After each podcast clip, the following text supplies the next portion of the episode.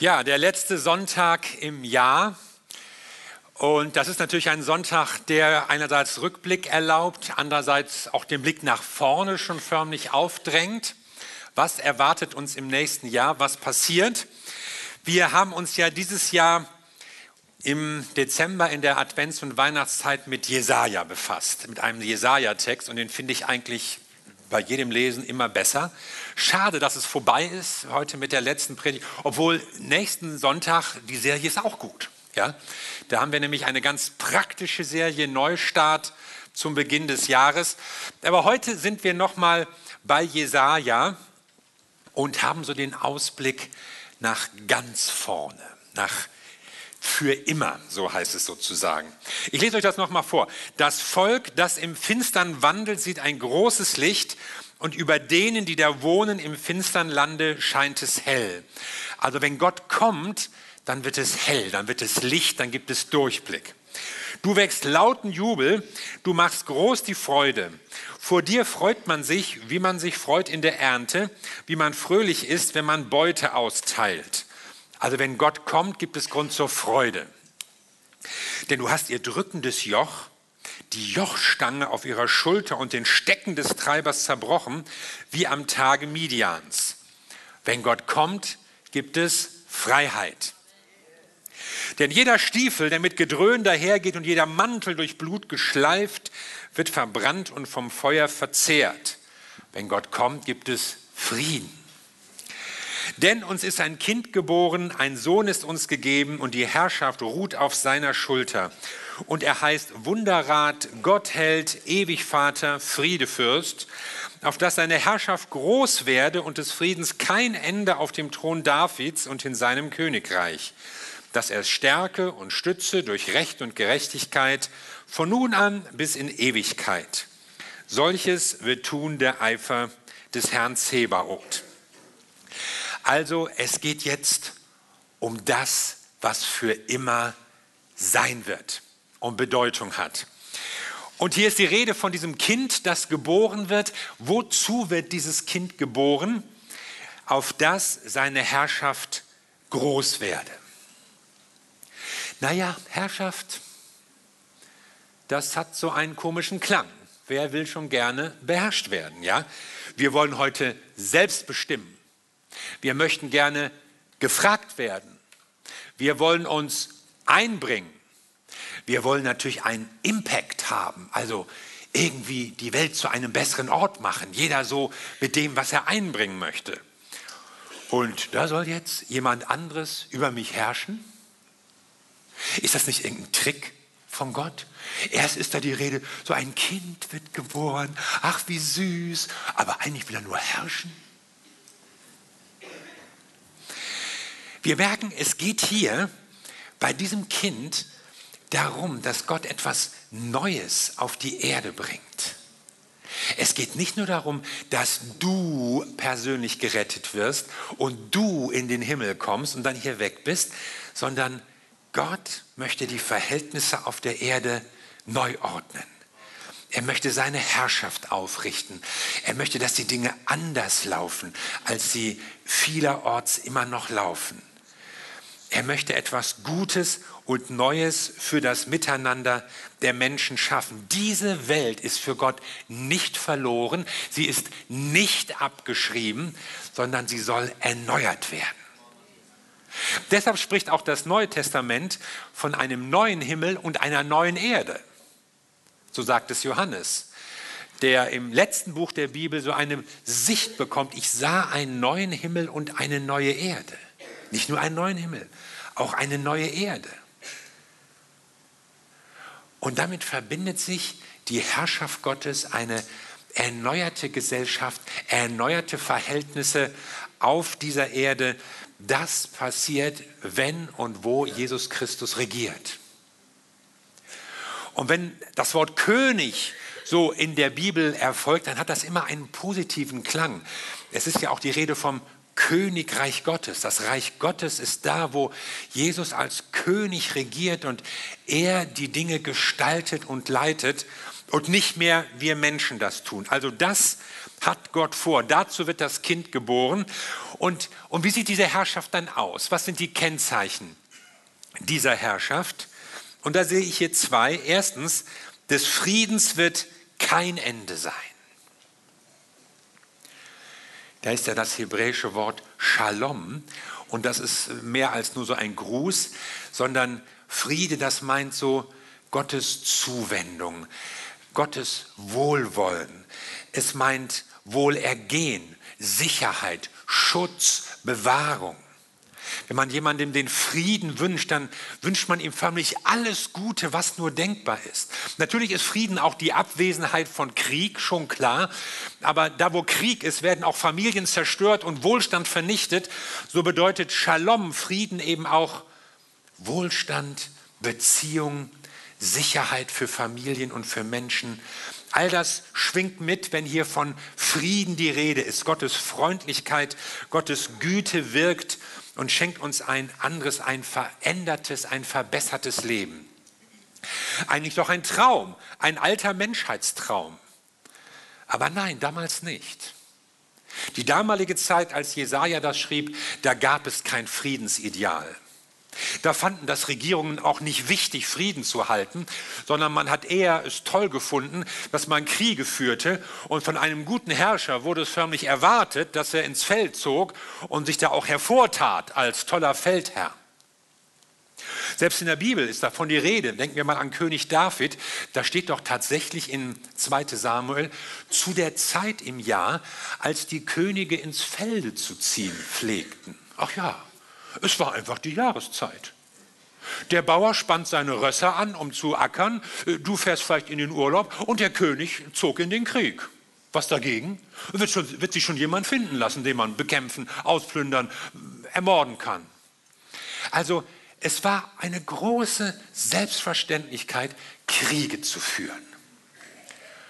Und da kommt jetzt eine Botschaft des Friedens hinein. Es gibt in der UNO in New York, da wo der Weltsicherheitsrat sein Büro hat, da ist ein Friedensvertrag so in der Wand platziert, der älteste Friedensvertrag der Menschheit aus dem Jahre 1259 vor Christus. Und zwar hatte es damals einen Krieg zwischen den Ägyptern und den Hethitern gegeben. Ich mache euch das mal so ein bisschen deutlich anhand der Landkarte. Also ihr seht hier unten Ägypten, genauso Nordafrika. Und das zog sich eben hin durch Israel, Jordanien, Libanon bis nach Syrien. Und da rotes Gebiet und auch das gesamte türkische, heutige türkische Gebiet, das war das Hethiterreich. Und da stießen die beiden aufeinander und es gab eine dramatische Schlacht bei Kadesh am Orontes. Und Ramses II., ägyptischer Pharao, hat unheimlich rumgeprahlt, wie toll er da gekämpft hat und was er da alles erreicht hat. Aber die ganzen Operationen liefen nicht ganz so, wie die Ägypter sich das gewünscht haben, denn danach mussten sie sich zurückziehen und haben ihre Kriegsziele nicht erreicht. Aber das Interessante ist jetzt, einige Jahre danach haben diese beiden Mächte einen Friedensvertrag oder einen Beistandsvertrag geschlossen. Und das war damals sehr ungewöhnlich. Und es war vielleicht auch kein richtiger Friedensvertrag, weil die jetzt nicht plötzlich von dem Gedanken, oh Friede ist das höchste Gut zwischen den Völkern, beseelt waren, sondern es war mehr so die Einsicht, oh, wir haben genug Ärger und besser, wir zerreiben uns nicht hier noch in irgendwelchen Kämpfen. Hier seht ihr die hethitische Fassung und für die, die jetzt nicht hethitisch können, hätten wir es hier nochmal auf Hieroglyphisch bei den Ägyptern. Dann könnt ihr das nochmal genau nachlesen. Also Tatsache ist, der Friedensvertrag hat gehalten. Ja, die beiden Mächte sind nie wieder in einen Krieg miteinander gezogen. Und das war damals schon sehr ungewöhnlich. Aber was die Propheten hier, Jesaja und andere gesagt haben, das ging ja eigentlich noch darüber hinaus. Bei der UNO steht nämlich noch was, nämlich folgende Figur, die einen berühmten Bibelvers verdeutlicht, sie werden Schwerter zu Pflugscharen schmieden. Und diese Figur ist ein Geschenk, man glaubt es nicht, der Sowjetunion, ja, ausgerechnet der Sowjetunion, einer atheistischen, hochgerüsteten, aggressiven Macht. Aber es wird natürlich auch ein bisschen Propaganda dabei gewesen sein. Aber interessant doch, dass selbst so ein Imperium sich diesem, dieser Faszination, die von dieser Botschaft der alten Propheten ausgeht, nicht entziehen kann. Und das irgendwie propagieren möchte, Schwerter zu Pflugscharen. Wir werden keine Waffen mehr herstellen wollen, sondern wir wollen stattdessen landwirtschaftliche Geräte herstellen, um damit letztlich das Wohlergehen der Menschen zu heben. Das ist doch ein Ziel. Und man kann ja auch so manches klagen, was so in der Welt läuft und schlecht läuft und nicht gut läuft. Aber eines hat sich gewandelt. Es gibt ein Ideal des Friedens. Und das gab es über Jahrtausende der Menschheitsgeschichte nicht. Und da merkt man, dass diese alte Botschaft so langsam durchgesickert ist. So eigentlich jeder Politiker und Staatsmann, der auch nur einigermaßen Verstand hat, würde für Frieden eintreten und nicht propagieren, ja, wir müssen mehr Krieg führen und wir erobern jetzt mal dies und jenes Land. Das, das ist heute nicht mehr so. Und was sich damals im Altertum kaum einer vorstellen konnte, das ist heute zumindest Konsens und Ideal. Und es haben sich nämlich nicht die großen Kriegsherren als Ideal durchgesetzt. Ein Ramses II. mit seinen Prahlereien, ein Julius Caesar und, und wie sie alle heißen, die großen Machtherrscher der Geschichte, die es auch in Deutschland gab. Sondern es ist diese Botschaft der Propheten aus einem kleinen Land. Leute, auf die damals überhaupt keiner gehört hatte. Keiner hat die ernst genommen. Schwerter zu Flugscham, bei dir piept's doch, Jesaja. Nicht mal die eigenen Leute, nicht mal die eigenen Könige haben auf die Propheten gehört. Aber Gott gab ihnen ihren Worten Gewicht. Und diese Botschaft hat unsere Welt geprägt. Und in vielen Ländern können wir sie auch schon genießen, haben wir mehr Frieden, mehr Sicherheit, als es jemals der Fall gewesen ist. Damals war ihre Botschaft noch leise, wurde kaum gehört. Aber heute haben wir zumindest das politische Ziel und auch politische Strukturen und Organisationen, die sich für Frieden einsetzen. Und ich weiß, es läuft nicht überall und es gibt den Jemen und es gibt Afghanistan und es gibt Syrien und es ist schlimm und schrecklich. Und deshalb sagt Jesus ja auch, betet, dein Reich komme. Deshalb sollen wir ja beten, sollen wir uns dafür einsetzen. Nein, die Welt ist noch nicht das Reich des Friedens, obwohl wir schon einige Fortschritte gemacht haben. Aber Gott will weiter handeln und seine Herrschaft, die Herrschaft Gottes von Jesus auf dieser Erde, ist eine Herrschaft des Friedens und der Sicherheit und auch des Wohlergehens für die Menschen, für alle Menschen. Und das Zweite, was hier steht, von dem kommenden Reich, von der Herrschaft Gottes, dass er es stärke und stütze durch Recht und Gerechtigkeit. Recht. Da geht es darum, das umzusetzen, was richtig ist. Es geht um Menschenrechte. Damals im alten Israel hatte der Einzelne Rechte. Auch das war nicht so in den umliegenden Völkern. Da konnten die Herrscher eigentlich machen, was sie wollten mit den Leuten. Das war in Israel nicht so ohne weiteres möglich. Da gab es ein Gottesrecht, das auch den Einzelnen, den Schwachen, den Armen geschützt hat. Und dann ist die Rede von Gerechtigkeit, das ist noch etwas allgemeiner. Da geht es dann um die gesellschaftlichen Verhältnisse, die gesamte gesellschaftliche Ordnung, wie die Dinge laufen sollen. Recht und Gerechtigkeit. Keiner wird benachteiligt, keiner wird ausgebeutet, keiner wird ausgeplündert. Es herrscht Gerechtigkeit. Und das war damals sensationell. Und die Bibel benutzt ein Bild, mit dem sie das so schön illustriert. Und das ist das Bild vom Weinstock und vom Feigenbaum. Jeder soll sitzen unter seinem Weinstock und seinem Feigenbaum. Das ist so die Aussicht, das kommt bei den Propheten mehrfach vor. So wenn von der Zukunft, von der Herrschaft Gottes geredet wird, unter ihrem Weinstock, unter ihrem Feigenbaum. In der Zeit von König Salomo wird das so bezeugt. Ja, zu der Zeit herrschte Frieden und jeder saß unter seinem Weinstock und seinem Feigenbaum. Und warum Weinstock und Feigenbaum? Das sind Pflanzen, die einen gewissen Luxus ausstrahlen.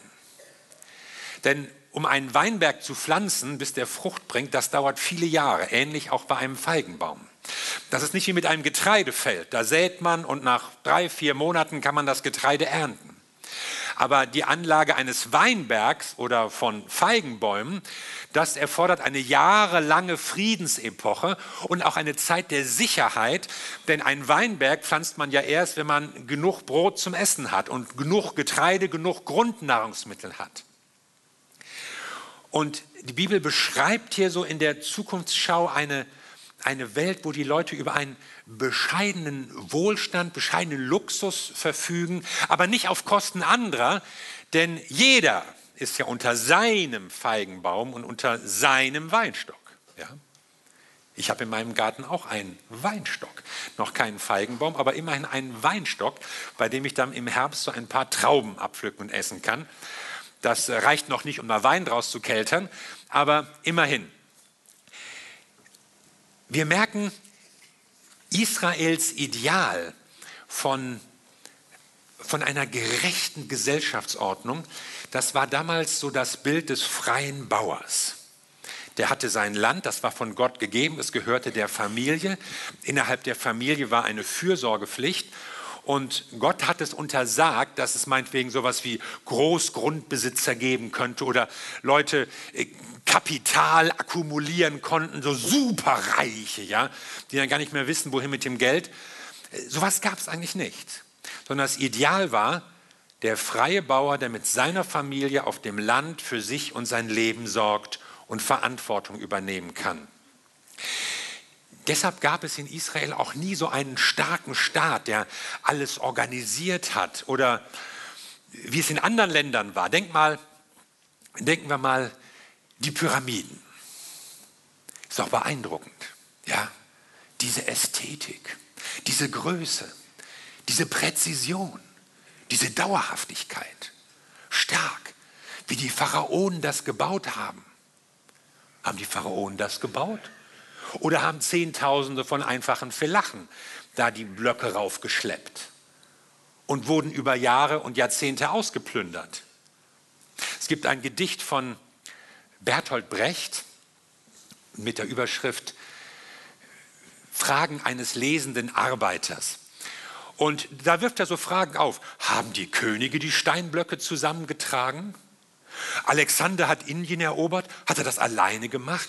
Und äh, man soll mal drüber nachdenken, was für eine Ausbeutung steckt dahinter, dass es eben solche gigantischen Bauten wie die Pyramiden geben kann. Sowas kann man nur realisieren, wenn man das ganze Volk mit einer straffen staatlichen Autorität zusammenbringt und praktisch den gesamten Wohlstand abschröpft, damit der Pharao und seine Leute entsprechend leben können. Sowas hat es in Israel nicht gegeben.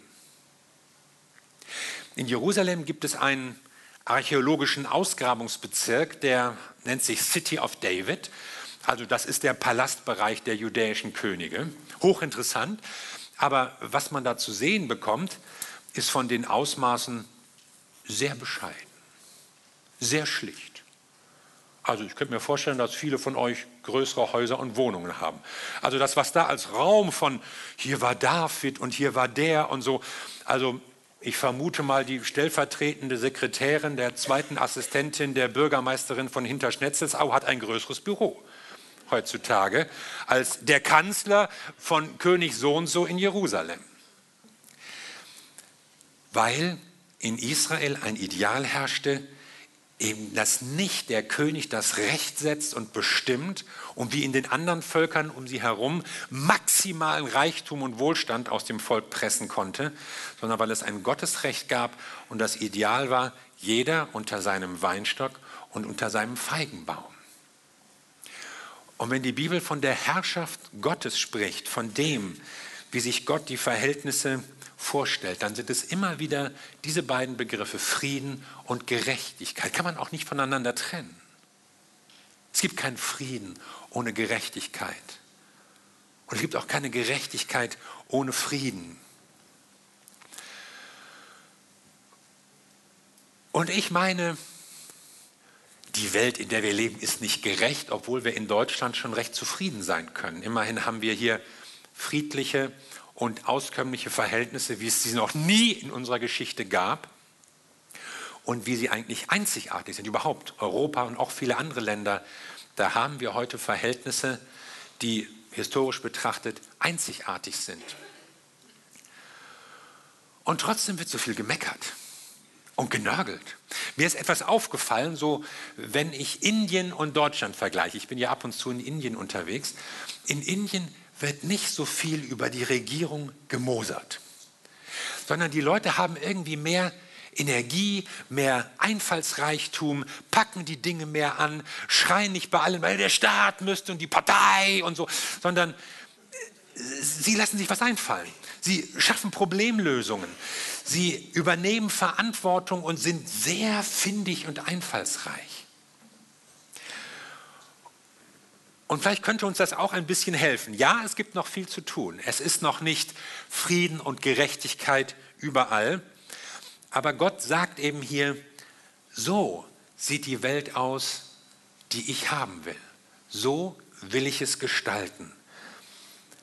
Und wer sich für Frieden und für Gerechtigkeit einsetzt, der tut Gottes Werk, wirkt damit, wo Gott handelt und was Gott auch tun möchte. Und er tut es mit großer Zielstrebigkeit, aber er tut es nicht alleine, er tut es mit uns. Und wie lange, jetzt kommen wir zum letzten Satz hier in diesem Vers, von nun an bis in Ewigkeit. Und das war auch was Neues für die damalige Zeit. Es zeigt sich nämlich, die Geschichte, die Gott schreibt, übrigens ist das ja noch unsere Dekoration hier vom Heiligen Abend, da ging es auch darum, welche Geschichte schreibt Gott mit uns? Und will er vielleicht auch in deinem Leben ein neues Kapitel aufschlagen, in dem er weiterschreiben kann? Und deine vermurkste Vergangenheit hinter sich lässt, weil er etwas Neues schreibt, etwas Neues plant. Und nun verrät uns die Bibel, Gottes Geschichte mit uns hat nämlich ein Ziel. Für die Völker damals im Altertum war eher so die Vorstellung dominierend, die Welt ist so ein Kreislauf. Mal geht's gut, mal geht's schlecht. Goldenes Zeitalter, silbernes Zeitalter, bronzenes Zeitalter, eisernes Zeitalter und dann wird es wieder mal besser. Aber die biblische Geschichtsauffassung hat ein Ziel. Und sie spricht davon, dass Gott die Dinge einmal ordnet und zur Vollendung bringt, gut macht und dann bleibt es auch so. Und dann hat das Bestand und dann wird das auch so bleiben. Und Jesaja sagt, er wird es tun von nun an, also nicht irgendwann, später, vielleicht mal, keiner weiß es. Ihr werdet das alle nicht mehr sehen. Von nun an. Das heißt, Gott hat begonnen zu handeln. Und vielleicht fragst du dich, ja, aber ich sehe noch dies, ich sehe noch das und das läuft alles nicht. Gott hat begonnen, auf dieser Welt zu handeln, auch im Namen von Frieden und Gerechtigkeit, wie wir schon gesehen haben. Als Jesus Christus auf die Welt kam, hat er gesagt, das Reich Gottes ist angebrochen. Es ist jetzt angebrochen. Nicht, es kommt irgendwann mal in zwei, drei, viertausend Jahren, sondern es hat jetzt begonnen. Und die Menschen haben gemerkt, was sich verändert hat, weil Jesus zu ihnen sprach, weil Jesus Leute geheilt hat, weil, Leute in, weil Jesus in Lebenssituationen von Leuten hineingesprochen hat. Und seitdem ist seine Gemeinde unterwegs und sie soll handeln, sie soll bewegen, etwas bewegen und weitermachen, womit Jesus begonnen hat. Ja, und es ist noch viel zu tun und ja, es hat auch Rückschläge gegeben, aber Gott hat begonnen zu handeln und er wird es weiter tun. Von nun an, das bedeutet für mich auch nicht die Hände in den Schoß zu legen und abzuwarten, dass der Herr irgendwas macht, dass der Herr irgendwann kommt, dass er uns dann irgendwie aus dieser schlechten Welt rausnimmt in den Himmel, haben wir es noch schöner und hier geht alles den Bach runter, sondern es heißt, wir sollen handeln, bis er wiederkommt. Wir sollen uns einsetzen, einbringen für die Ziele Gottes. Das können wir heute schon tun. Von nun an, das heißt doch, Gott wirkt jetzt. Er wirkt in dieser Welt, er wirkt in Deutschland, er wirkt in Hamburg und er wirkt in dieser Gemeinde und er wirkt durch dich. Und die große Frage ist nicht, wann kommt der Herr wieder, sondern eher, was kann ich tun? In Gottes Werk. Wo kann ich mitwirken? Wo kann ich Gottes Werk geschehen lassen? Wo kann ich mich beteiligen an dem, was Gott tun will? Und es heißt von nun an bis in Ewigkeit. Und damit sagt dir Gott, was du tust für ihn, das hat Bedeutung bis in die Ewigkeit. Das verpufft nicht einfach. Ist nicht einfach überflüssig. Sieht keiner mehr nächsten Sonntag, was du gemacht hast. Es hat Bedeutung für jetzt und für immer. Manchmal denken ja Leute so, ja, in der Gemeinde, ich muss da auch mitarbeiten. Ja, macht ja sonst keiner, hilft ja nichts. Einer muss es ja tun. Falsch. Du tust etwas, weil du an Gottes Werk teilhast. Weil du etwas tust, was Gott selbst tut und du bist dabei. Und deshalb ist es etwas Besonderes. Und deshalb wird es nicht vergehen. Deshalb lohnt es sich. Deshalb hat es Bedeutung und hat Bestand. Und wenn, wenn irgendwann mal deine Zeit gekommen ist oder wenn Jesus wiederkommt, dann wirst du vielleicht erst ahnen, was es gebracht hast, dass du sonntags vorne standest und die Leute begrüßt hast oder in der Kinderkirche gesessen hast und dies und jenes gemacht hast oder dein Haus geöffnet hast für irgendeine Kleingruppe. Dann wirst du es vielleicht erst merken, wie stark du mit deinem Einsatz, deiner Zeit, deiner Liebe, deinem Geld mitgewirkt hast das Reich Gottes zu bauen, die Herrschaft Gottes auszubreiten, Frieden und Gerechtigkeit zu den Menschen zu bringen. Von nun an bis in Ewigkeit. Das hat Bestand, was du machst. Du beteiligst dich daran, Gottes Reich zu bauen. Und durch dich passiert etwas, weil du Teil dessen bist, was Gott vorhat und was Gott macht. Und der allerletzte Satz hier lautet, solches wird tun, der Eifer des Herrn Zebaoth. Wer ist nun dieser Herr Zebaoth? Das bedeutet der Herr der Heerscharen. Und das ist eine Bezeichnung, ein Name Gottes, der so seine Allmacht, seine unbegrenzten Möglichkeiten ausdrückt. Der Herr der himmlischen Heerscharen, der Herr, dem alle Engelsheere zu Gebote stehen, der Herr, den eigentlich niemand stoppen kann, dem alle Gewalt gegeben ist im Himmel und auf Erden. Und er handelt, und zwar mit Eifer. Er macht das nicht so nebenbei und wenn es sich ergibt, wenn ich noch Zeit habe, wenn ich nichts anderes vorhabe, dann könnte man noch mal eventuell überlegen, ob man irgendwas für die Gemeinde, sondern der Herr handelt mit Eifer weil wir, weil du ihm wichtig bist. Und wie groß sein Eifer ist, kann man daran erkennen, dass Gott in Jesus Christus Mensch wurde. Und nicht nur das, das ist schon schlimm genug, wenn man Gott ist, Mensch werden und so, sondern dann auch noch sein Leben zu geben, zu sterben, einen grausamen Tod zu sterben, nur aus dem einen Grund, ich will, sagt Gott, ich will, dass die Menschen gerettet werden und in einer neuen Welt leben können. Das tut Gott mit Eifer.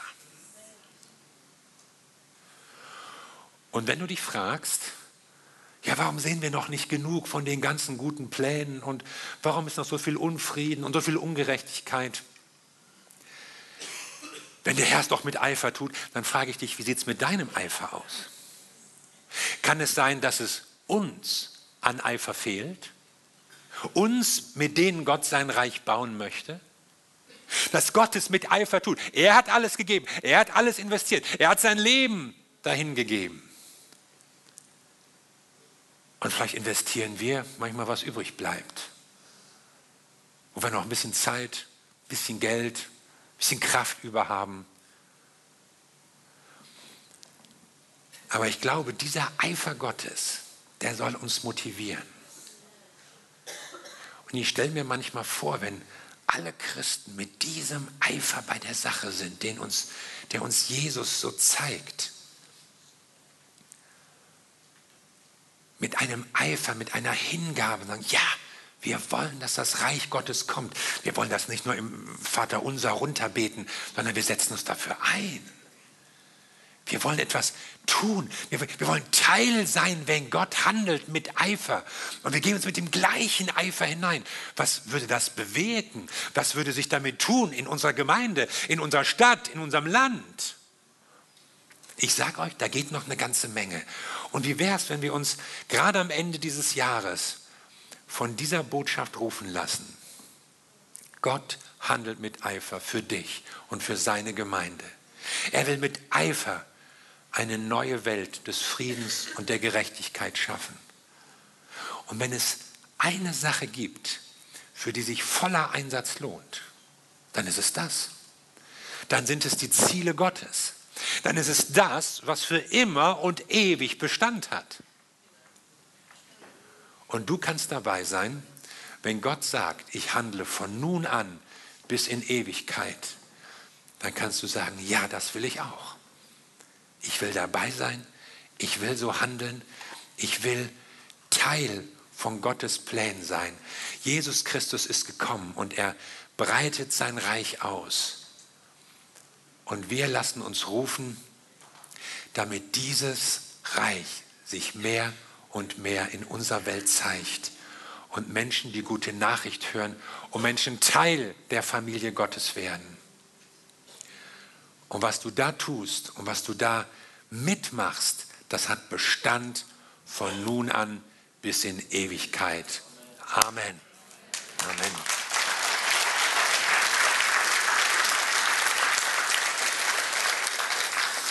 Lass uns zusammen beten.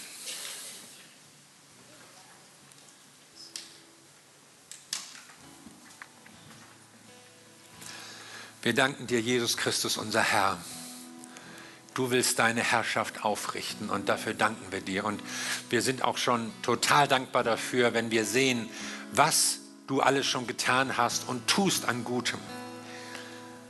Wo wir Sicherheit erleben, wo wir Frieden sehen, wo wir Versorgung, Wohlstand, Gerechtigkeit erleben.